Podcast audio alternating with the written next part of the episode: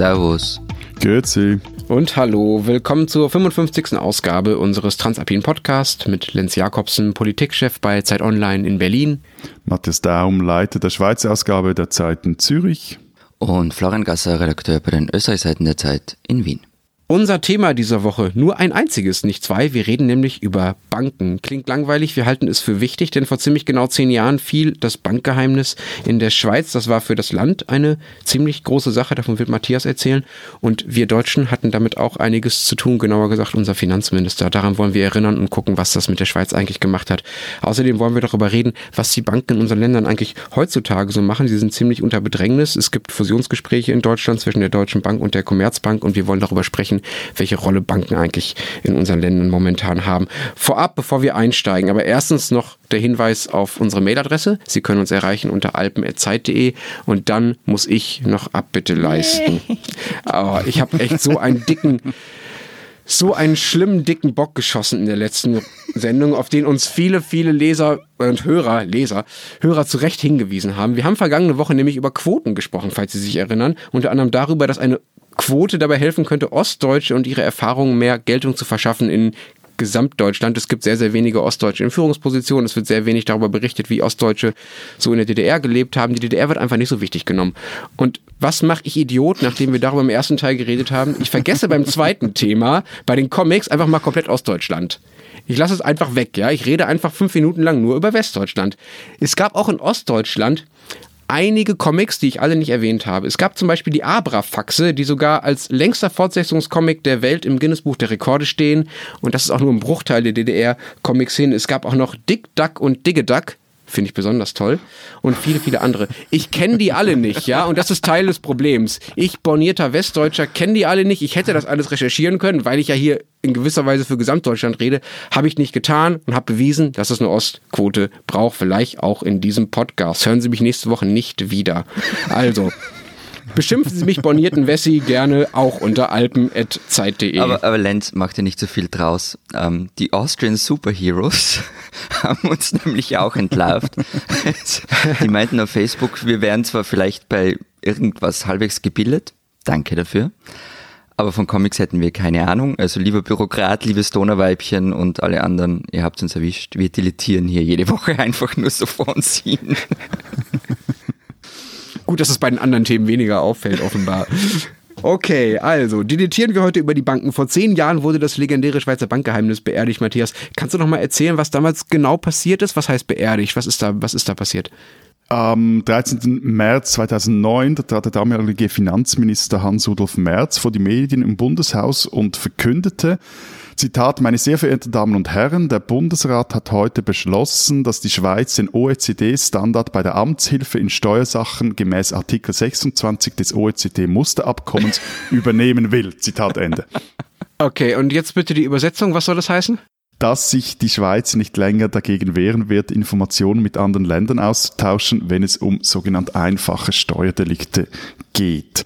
In den meisten Ländern ist ja Steuerhinterziehung eine Straftat, für die man auch bei einem anderen Land Amtshilfe verlangen kann.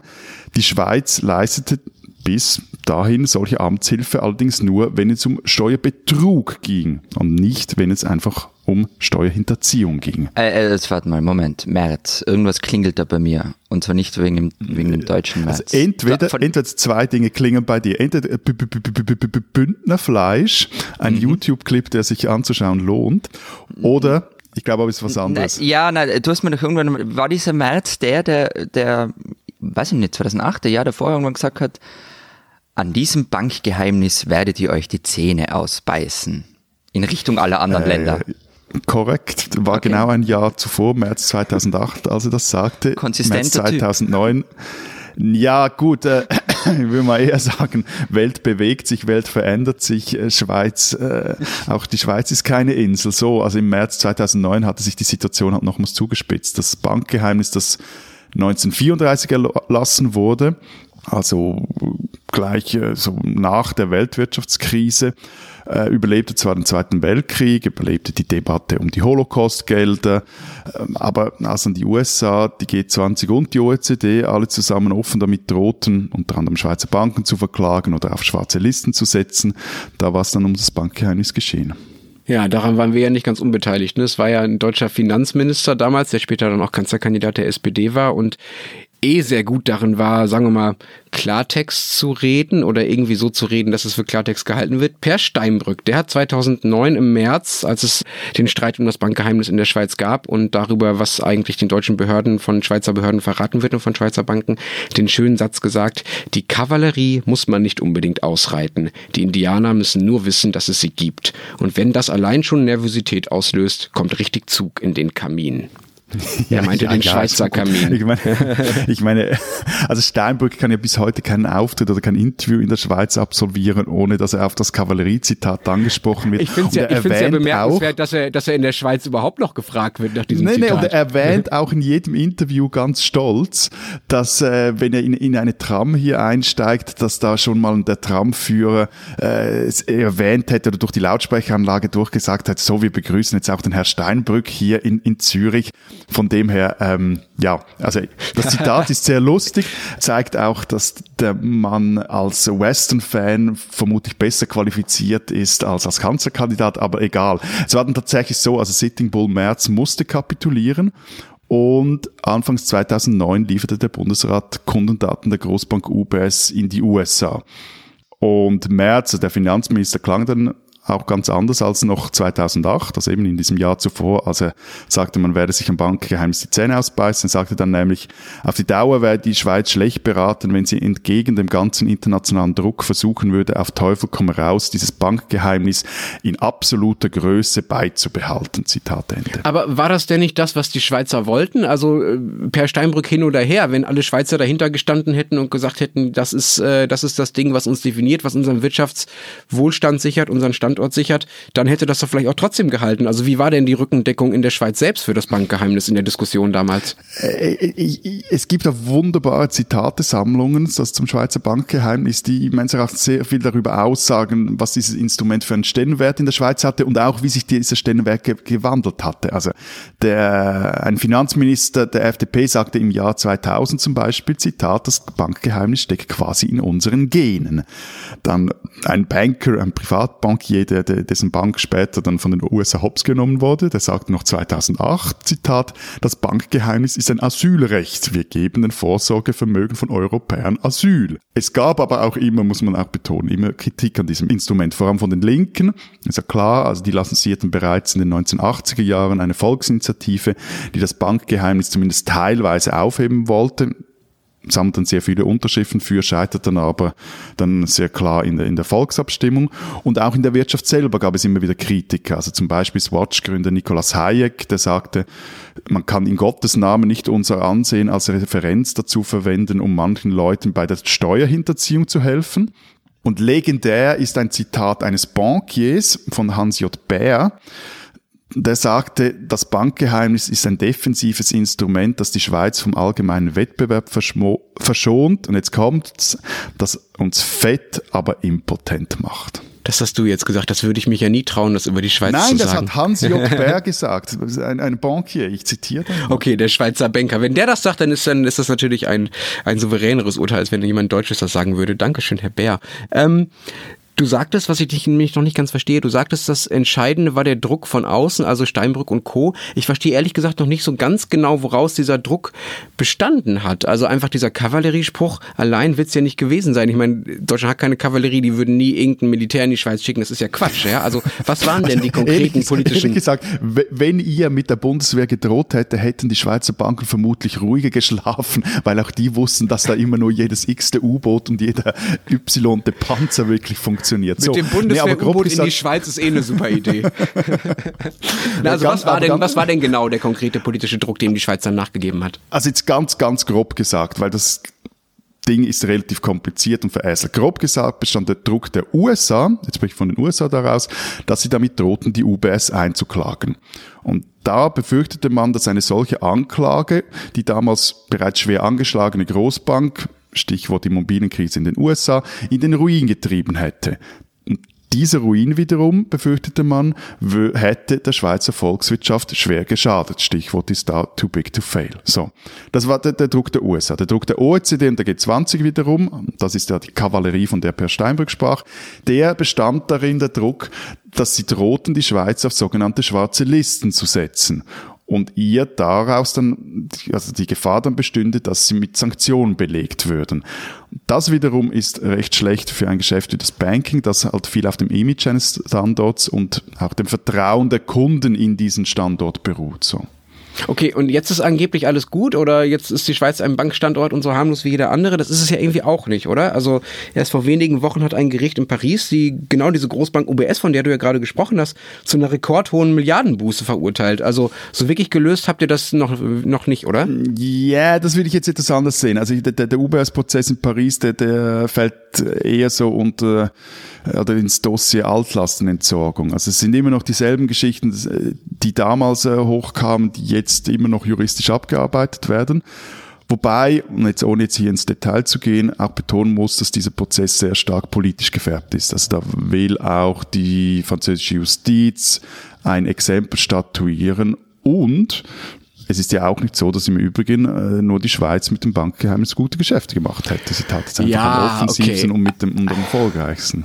Aber das ist doch ein bisschen bequem, wenn man ein Vergehen macht und dann auf den, den, mit dem Finger auf jemand anders zeigt und sagt, der hat aber irgendwie auch Dreck am Stecken. Ja, das ist doch, das ist doch eigentlich ein Ablenkungsmanöver. Ihr habt in der Schweiz Geld aus dem kolumbianischen Drogenhandel gewaschen. Ihr habt die Kohle von Diktatoren und Despoten wie Baby Doc Duvalier, Manuel Noriega, Ferdinand Marcos, Mobutu Sese Seko, Benazir Bhutto und Sani Abacha bei euch gehortet. Das sind alles Namen, die du mir da reingeschrieben hast, Matthias. Ja, also alles.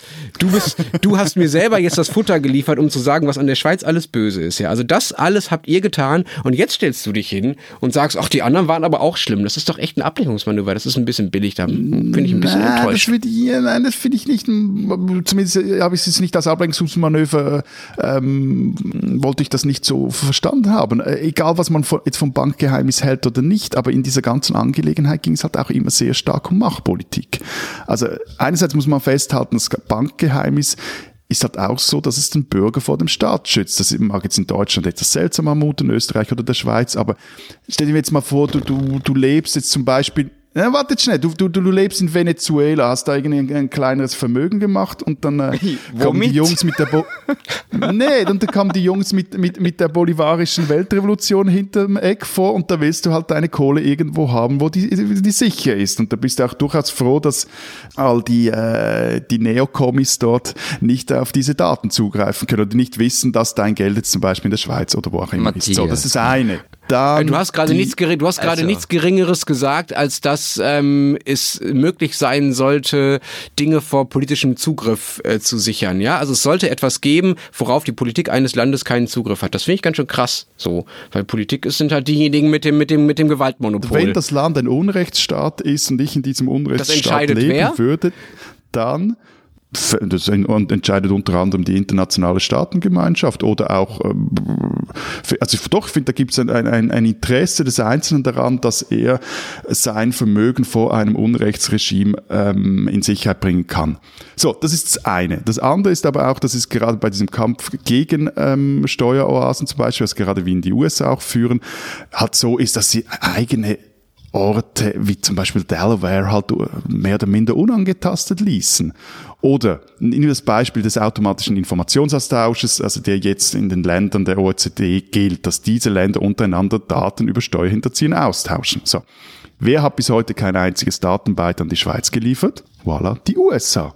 Die futieren sich einfach um diesen Standard. Und Jetzt wirklich Whataboutism. Ich meine, die lieben Österreicher, die waren ja auch keine Chorknaben, wenn es um seltsame Geschäfte mit Banken ging. Wie, Florian, was habt ihr denn gemacht? Ihr seid auch schlimm? Na, immer nach, wir reden über die Schweiz. Und jetzt kommt ja, ja. Nee, nee, nee, nee, nee, nee, so kommst du hier nicht raus. So kommst du hier nicht raus. Du kommst jetzt hier nicht ungeschoren davon. Ah, verdammt, ich habe gedacht, wenn ihr nichts sagt. also, gestehe. Ähm, ich finde es jetzt nicht okay, dass ich da reingezogen werde, aber ja, also man, Matthias hat schon recht. Also ähm, weg, es geht nicht. Also wir hatten ein recht arges Bankgeheimnis, ähm, bis 2016 sogar, also bis das zentrale Kontenregister in Kraft trat Ganz genial waren natürlich die anonymen Sparbücher. Die gab es bis 2002. Also das war, du gehst zur Bank, machst ein Sparbuch auf, es ist völlig anonym, läuft auf keinen Namen, wer es hat, hat das Geld. Ihr meint, es sei ideal für Geldwäsche? Richtig. Mhm. Ähm, und, dann, und dann gab es noch so ähm, wirklich schöne Dinge wie das Goldfinger-Konto. Goldfinger. Das, das Zeug Klingt wurde. nach James Bond irgendwie. Ja, ja, genau. Also das Zeug wurde etwa in Jungholz angeboten. Das ist äh, eine österreichische Exklave in Deutschland, 300 Einwohner und drei Banken.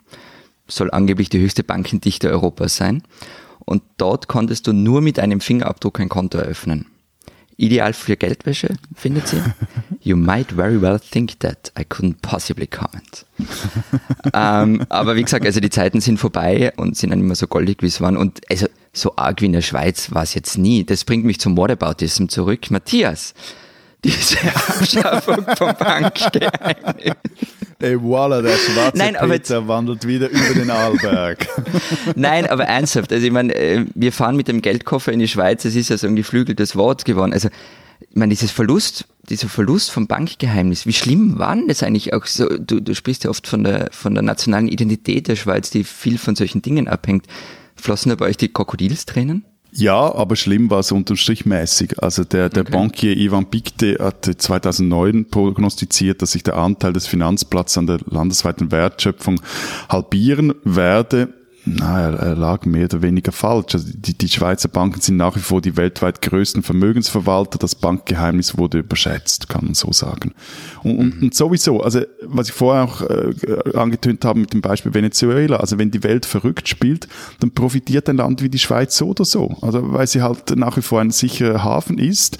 Nur ist sie halt heute, und das ist auch richtig so, um das mal noch zu unterstreichen, ist sie halt kein Piratennest mehr, wie mal mein Kollege Ralf Pöhner bei uns in der Zeitung schön, es schön formulierte. Also, aber auch mit einem sicheren Hafen machst du immer noch gute Geschäfte. Problem ist jetzt eher, die Margen der Banken schrumpfen. Die Einstein schrieb kürzlich, Zitat, alles in allem müssen heute die Banken härter arbeiten als in den Zeiten vor dem Fall des Bankgeheimnisses und sich mit weniger guten Ergebnissen begnügen. So ist es. Und jetzt, wie- wieso die CEOs genau dieser Großbanken trotzdem immer wieder noch mehr verdienen, das ist jetzt eine andere Frage so. Diesen Schweizer sollten Sie kennen. In einer der vergangenen Folgen haben wir über Klimastreiks und deren Folgen diskutiert und am äh, vergangenen Wochenende nun hat die neue grüne Welle den größten Kanton der Schweiz erfasst, den Kanton Zürich. Bei den Wahlen ins Parlament und in die Regierung gewannen die Grünen und die Grünliberalen massiv Sitze dazu und mit dem erst 32-jährigen Martin Neukomm wurde ein politisches Greenhorn in den Regierungsrat gewählt. Dies auf Kosten der staatstragenden FDP. Das Ganze ist, kann es nicht anders sagen, für Schweizer Verhältnisse eine Sensation. Bis vor ein paar Monaten kannte nämlich nur Insider diesen Neukommen, er war ein grüner Notnagel für die Regierungswahlen, die sowieso nicht zu gewinnen waren und weil sich die Parteigrößen im Kanton nicht verheizen lassen wollten.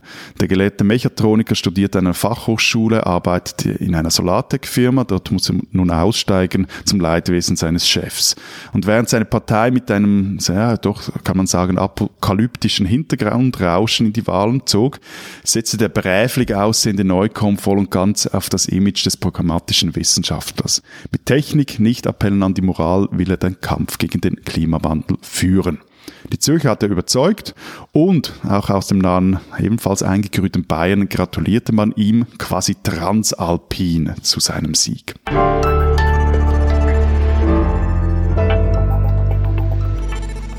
Unser zweites Thema immer noch die Banken, aber jetzt geht es nicht mehr Matthias an den Kragen, sondern Florian. Wir haben vorher schon kurz über die österreichischen Banken gesprochen in Teil A.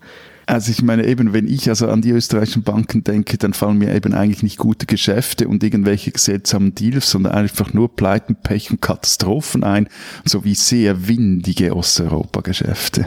Aha, welche Katastrophen denn bitte? Du forderst mich heraus? Mich Sicher. unter meinem Wikipedia-Wissen? Ja, ja, komm. Kreditanstalt, BAWAG, Hypo-Alpe Adria. Soll ich weitermachen? Wieso weißt du das? Ja, wie gesagt, mein Wikipedia-Wissen ist. Äh, das, äh, na, hör auf, komm. Also, ich meine, Punkt eins, gell? Äh, mir vorzuwerfen, ich wäre Geschichtsnerd und dann mit der Kreditanstalt um die Ecke biegen, ist schon ein bisschen heiß. Also, in eurer Vergangenheit findet man noch immer etwas, das man gegen euch äh, verwenden kann. Ja, ja. Nein, also die, die Kreditanstalt ist wirklich schon lang her. Also das, ähm, die wurde 1931 zahlungsunfähig, ist aber deshalb in der Hitliste noch immer dabei und wird auch immer erwähnt, weil also das war eine richtige, richtige Katastrophe. Die wurde schlussendlich auch vom Staat gerettet dann und hat andere Banken mitgerissen und das kommt dann auch äh, im Nachgang von dem, europäischen Bankenkrise, die einfach in Wien angefangen hat mit der Kreditanstalt. Österreich war am Boden, das BIP sank massiv, Arbeitslosigkeit steigt. Also alles so Dinge, die man nicht braucht. Aber dann kamen eh auch bald Diktatur und ein Bürgerkrieg. Und also kürzlich habe ich einen Aufsatz dazu gelesen, der Titel war, als Österreich Griechenland war. Ähm, die BAWAG, da sind wir jetzt dann schon mehr im Hier und Jetzt. Ähm, das war gute 70 Jahre später. Eine Gewerkschaftsbank, die sich mit ihren Karibikgeschäften verzockt hat. Im Sinne der internationalen Solidarität wahrscheinlich. Ich erspare euch jetzt auch da die Details. Also am Ende musste der Bankchef ins Gefängnis und die Gewerkschaft stand ziemlich blöd da. Aber dass der Bankchef ins Gefängnis musste, ist doch mal eine Ausnahme. Ne? Das ist ja, ist ja oft das Problem, dass es irgendwie nicht so wirklich eine Haftung gibt. Also insofern Positivbeispiel, liebe Bavak. Oder er muss sich wirklich blöd angestellt haben, der gute oder er, hat, Mann. oder er war, die anderen waren einfach geschickter. Ja, das diese, kann auch diese sein. Einschätzung überlasse ich jetzt alle euch. Und, und die Hypoalbeade, das ist halt jetzt wirklich eine komplizierte Angelegenheit, die auch noch nicht ganz fertig ist. Also ähm, Vielleicht machen wir mal eine eigene Folge dazu. Aber, aber das ist eine saftige Geschichte. Das ist richtig arg. Und vor allem da stand der Mann im Mittelpunkt, äh, den ich euch vermutlich nicht vorstellen brauche, nämlich Jörg Haider. Den kennt ihr, ne? Wie? Der hat auch eine Bank an die Wand gefahren, der Haider. Also nicht alleine. Und also die Hypo Alpe Adria war ursprünglich eine, eine verschlafene Kärntner Regionalbank. Dann kam in den 90ern ein neues Management und die wollten, die hatten irgendwie so Welteroberungspläne und wollten daraus eine große Bank machen. Und Haider hat dann als Kärntner Landeshauptmann einfach Landeshaftungen für die Expansion in der Bank in Südosteuropa übernommen. Die Bank hat gezockt, dass die Fetzen fliegen. Und das hat allerdings mehr als nicht geklappt. Wie gesagt, noch einmal, für alle, die sich da jetzt auskennen, ja, da fehlt jetzt ganz viel und es ist wirklich ein, ein ziemlich feingliedriges Spezialistenthema. Das lassen wir jetzt alles draus. Es gab am Ende Prozesse, es gab Schuldsprüche, und wie gesagt, wenn wir eine eigene Folge dazu machen, dann kann ich euch auch erzählen, wie uns die Bayern in der Geschichte abgezockt haben. Long story short. Das scheint eh mittlerweile der Lieblingsfeindbild zu sein, die Bayern, ja. Mhm. Na, also long story short, das ganze Desaster kostet den Steuerzahler am Ende vermutlich irgendwas zwischen 6 und 8 Milliarden Euro. aber, aber, eben, aber eigentlich jetzt mal abgesehen von, von diesem Verzocke von der Hyper bei Adria, ja. also im Osten Europas habt, haben eure Banken, das finde ich wirklich noch interessant, haben ja eigentlich ziemlich gute Geschäfte gemacht. Also wie ja, kam es ja, eigentlich dazu? Naja, als Eiserne Vorhang fiel, waren die halt in den Startlöchern. Also sowohl, die waren geografisch einfach da, weil sie alle in Wien sitzen. Es gab immer schon gute Verbindungen dorthin. Und als es dann möglich war, in, nach Osteuropa zu expandieren, waren sie einfach die schnellsten. Also es gab so eine, eine Losung der Raiffeisenbank International, an jedem Werktag eine Filiale in Osteuropa eröffnen. Aber das merkt man ja auch, wenn man in diesen Ländern unterwegs ist. Also es fällt genau. wirklich auf, dass es dort überall Raiffeisenbanken gibt. Raiffeisen und Erste Bank vor allem, ja. Hm. Und also das war ein unfassbar profitables Geschäft, also mit Margen, die man sich nicht erträumen kann. Und eben Erste Bank, Bank Austria und Raiffeisen. Wobei Bank Austria, muss man dazu sagen, die gehört inzwischen zu Unicredit und das Osteuropa-Geschäft ist aus Wien abgezogen und ist jetzt in Mailand. Aber jedenfalls, die haben expandiert in der Zeit und zwar massiv. Das Problem, sie haben sich halt auf einen Markt konzentriert. Und ich habe zum Beispiel eine Zahl aus dem Jahr 2015 gefunden, also nur für die Größenordnung jetzt. Das gesamte Auslandsrisiko aller österreichischen Banken betrug damals rund 370 Milliarden Euro. Also ungefähr so viel wie damals das BIP Österreichs. Zwei Drittel dieses Auslandsrisikos entfielen auf Osteuropa. So etwas gibt's eigentlich sonst nicht. Also das ist einzigartig, dass sich der Bankensektor eines Landes so auf eine Region noch dazu mit einigen Schwellenländern drinnen exponiert. Aber, aber, eben macht ja eigentlich alles Sinn. Also ich meine, war ein Land, der unterbankt war. Äh, es, es, gab viel zu holen. Man hatte historisch auch, also jetzt, und das meine ich jetzt ohne irgendwelche mhm. blöden K&K unterschwelligen Witzchen, hatte historisch auch mit, mit, dieser Region immer wieder mal was zu tun. Es äh, konnte ja diese Klar. Netzwerke auch wieder reaktivieren. Was ging denn schief? Also muss sozusagen vor der Wirtschafts- und Finanzkrise war das eigentlich alles wurscht. Aber das systemische Risiko ist schon unterschätzt worden. Und vor allem man hatte irgendwie, also es hat extrem lang funktioniert, länger als man sich jemals gedacht hat. Und deshalb hat man sich hat man vielleicht ein bisschen vergessen darauf, was macht man, wenn es nicht mehr so funktioniert. Und es waren irre Risiken dabei. Also rat mal, welche Kredite dort hauptsächlich an Hausbauer oder Autokäufer vergeben wurden, Matthias. In der besten, härtesten, schönsten Währung, wo gibt's? Genau. Also Frankenkredite und Yen-Kredite. Also die Kredite wurden in Österreich auch zuhauf vergeben, aber in Osteuropa wurden die fast fahrlässig unter die Leute gebracht. Also Ferdinand Latziner, früherer Finanzminister, hat mir mal in einem Interview gesagt, es sei fast kriminell gewesen, wie leichtfertig diese Fremdwährungskredite vergeben worden sind, weil einfach normale Leute zu Spekulanten wurden. Und dann kamen halt auch noch Dinge dazu, für die die Banken jetzt nichts können. Die Ukraine-Krise und die Entwicklungen mit Russland. Alles nicht gut fürs Geschäft. Soll heißen, die Party im Osten ist für Österreichs Banken mittlerweile eigentlich vorbei ist. Sagen wir so, es ist ein Markt wie, wie jeder andere geworden. Und, und mussten dann bei euch im Rahmen dieser Krise auch Banken gerettet werden, so wie es ja auch in Deutschland der Fall war und äh, ja auch in anderen Ländern? Ja, mussten sie, ähm, wobei das, ähm, und das ist vielleicht etwas, was man vergisst, wenn man über die Ära von Bundeskanzler Feimann schimpft, ähm, das ist alles recht glimpflich ausgegangen. Also das hätte auch in die Hose gehen können. Paul Krugman, der ja nicht irgendwer ist, hat 2009 mal geschrieben, Österreich werde das nächste Griechenland. Und also du willst jetzt einfach uns, du willst jetzt einfach betonen, dass Paul Krugman und du dieselben historischen Artikel lesen, in denen Österreich mit Griechenland äh, verglichen wird. Ja. Finde ich jetzt einen guten Vergleich, damit Nerd. kann ich leben, ja. Nein, aber es war, also 2009, als Krugman das schrieb, das, das war dann auch irgendwie auf der Titelseite von allen Zeitungen und äh, es war auch wirklich eine angespannte Situation. Also gerade bei den Banken und die sind auch dann eine nach der anderen unter diesen Rettungsschirm geschlüpft. Also die Raiffeisen nahm 1,75 Milliarden, die erste 1,9 und so weiter. Das hat im Rückblick, muss man sagen, eben, da wären wir wieder bei Feimann und bei seinem Finanzminister Josef Bröll, das hat ganz gut funktioniert. Ähm, selbst die Hypoalpe Adria, also Klar, das ist noch immer viel, was da drauf geht, aber ursprünglich ging man von Verlusten von 12 Milliarden aus und die Abwicklung läuft halt erfolgreicher als gedacht. Gut, aber jetzt ratet mal, wie es in der Schweiz ausgegangen ist. Da wurde die UBS Rettung durch den Staat ein richtig gutes Geschäft für den Staat. Okay, ja, aber trotzdem, also unabhängig davon, dass es bemerkenswert ist, dass die Schweiz es hinkriegt, sogar an der Rettung einer Bank zu verdienen, herzlichen Glückwunsch dazu, ernsthaft, Matthias, ist ja, ist, war es ja damals schon das, was diskutiert wurde, dass der eigentliche Skandal ist, dass der Staat überhaupt einschreiten muss, ja, also dass es überhaupt Aufgabe des Staates ist, Banken zu retten, die ja sonst sehr, sehr viel Wert darauf legen, dass sie privatwirtschaftlich agieren, dass es eine, eine unternehmerische Freiheit gibt, dass sie eben möglichst wenig mit dem Staat zu tun haben und hier auch viele Geschäfte genau damit machen, staatliche Regelungen möglichst so weit auszudehnen, dass sie möglichst viel Geld machen. So, deswegen wäre meine Frage an euch noch: Hat sich denn seitdem was an den Umgang, am Umgang des Staates mit den Banken geändert? Also ist der Anspruch war ja eigentlich zumindest in Deutschland damals, dass man daraus lernt und halt sagt, okay, das darf halt nicht nochmal passieren. Nächstes Mal müssen die Banken irgendwie alleine klarkommen. Und auch die Stimmung gegenüber Bankern war ja zumindest in unserem Land in Deutschland sehr, sehr lange sehr mies und ich glaube, sie ist es eher immer noch. Welchen Stellenwert haben die Banken da bei euch mittlerweile? Also ich wage es nicht, meine Hand dafür ins Feuer zu legen, dass es in einer ähnlichen Situation wieder so gehen würde. Österreichs Politik und Banken sind nach wie vor nämlich relativ eng miteinander verwoben. Also ich würde wieder so eine Situation kommen. Ich glaube, es würde ähnlich ablaufen. Das Verhältnis in der Schweiz ist wieder recht entspannt. Also Anfang der Nullerjahre, da hätten die Bank, Banker, die Politiker für, ich sage es mal etwas salopp, trottelige Apparatschicks.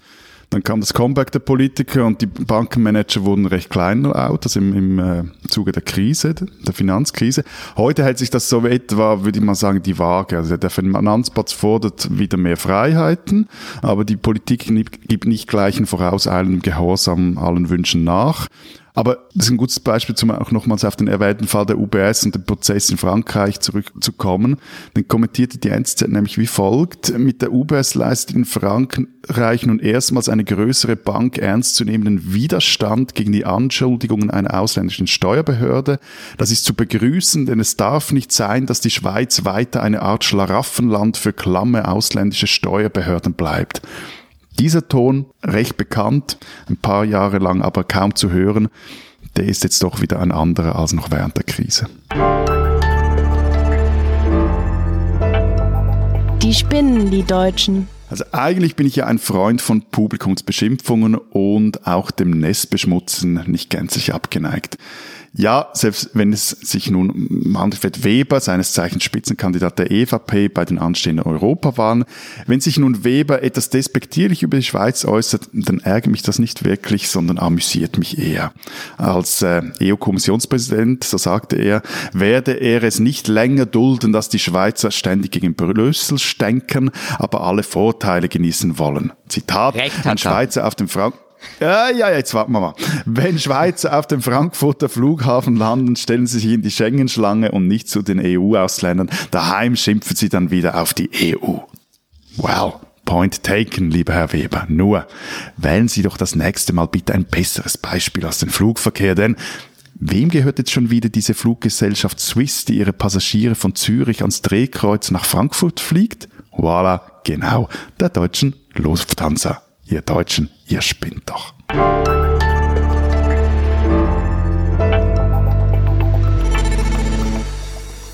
Das war's diese Woche bei unserem Transalpinen Podcast. Wenn Sie wissen wollen, was sonst noch so in der Schweiz und in Österreich los ist, Dann lesen Sie die Schweizer oder die österreichische Ausgabe der Zeit, digital oder gedruckt. Diese Woche in der Schweizer Ausgabe ein großes Interview mit den neuen Intendanten des Schauspielhauses Zürich, die wir gefragt haben, wie sie sich denn hierzulande integrieren. Und bei uns lesen Sie einen Text von Julia Rabinovic über die neue Antisemitismusstudie, die das Parlament in Auftrag gegeben hat und deren Ergebnisse der Schriftstellerin einen ordentlichen Schrecken beschert haben. Und dann haben wir noch einen Hinweis, denn am 17. April spielen wir live in Paris in der Fondation Suisse. Kommen Sie vorbei. Das Spektakel beginnt um 19 Uhr.